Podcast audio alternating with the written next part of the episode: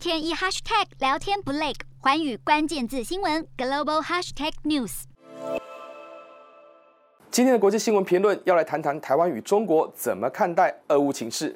俄乌已进入开战的状态，俄罗斯对乌克兰采取军事攻击，乌克兰也有反击动作。全球关注俄乌冲突的进展。有趣的是，远在地球另一端的台湾与中国也相当关注整体情势的发展，尤其是对台海局势的影响，各有解读，看法差异甚大。乌克兰危机升温，中国外交部对此也发表看法。不过，外界除了关注中国是否支持俄罗斯入侵乌克兰，以及中国如何看待欧美国家的制裁之外，更想知道中国是否会借机对台发动军事攻击。不过，中国外交部对此表示，台湾不是乌克兰，认为将台湾比喻成乌克兰是不明智的行为，并重申台湾是中国的一部分。此外，中国国台办也表示，将乌克兰问题连接到中国的军事威胁，这是恶意的炒作，是要煽动台湾社会的反中情绪，而且是把台湾问题国际化的操弄。其实，从中国的角度来看，当然不希望把台湾类比成乌克兰，毕竟自始至终，中国一再认为台湾问题是内政，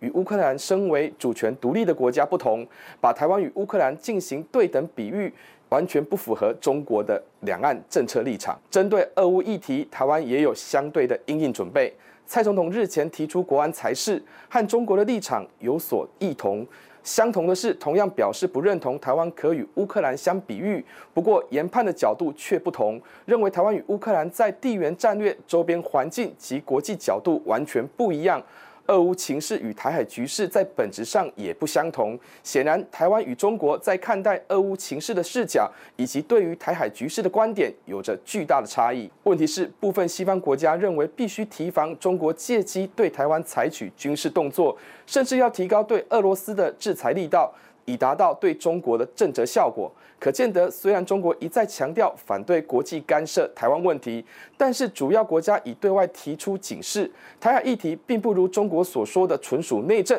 国际社会根本不可能放任中国对台湾为所欲为，也因此会积极看待俄乌情势的发展，避免中国有误判的可能。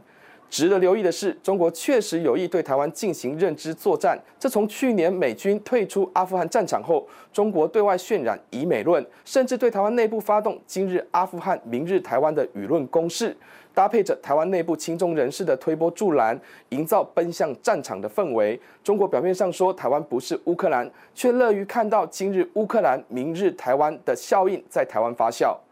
乌克兰的处境对台湾有何启示？除了看到大国之间的政治角力之外，支撑着俄罗斯入侵意志的关键，其实是乌克兰内部的亲俄势力。这解释了大国之间外交周旋多时，但是整体情势却峰回路转的原因所在。然而，台湾也面临着类似的风险，国内有着国家认同的分裂，亲中势力成了中国对台统战的最佳助手。中国借此营造恐战的气氛，甚至透过有心人士制造台湾内部的政治社会混乱。中国为了分裂台湾的国家意识，无所不用其极。持平而论，俄乌情势与台海局势根本无法类比，更何况此时此刻的中国，首要任务是维稳国内政局，无力卷入国际冲突，也不想另辟战场。但这并不等于中国会放弃对台进行统战。可惜的是，国内部分人士及团体明知国际形势现况，却一再试出台湾处在战争边缘的风向。其实这才是台湾真正的危险十字路口，乐于帮中国开战场，分裂台湾。说白了，真正的敌人往往来自内部，这才是台湾必须审慎面对的问题。Hello，大家好，我是环宇新闻记者黄佩涵。国际上多的是你我不知道的事，轻松利用碎片化时间吸收最新国际动态，立刻点选你关注的新闻议题关键字，只要一百八十秒带你关注亚洲，放眼全球。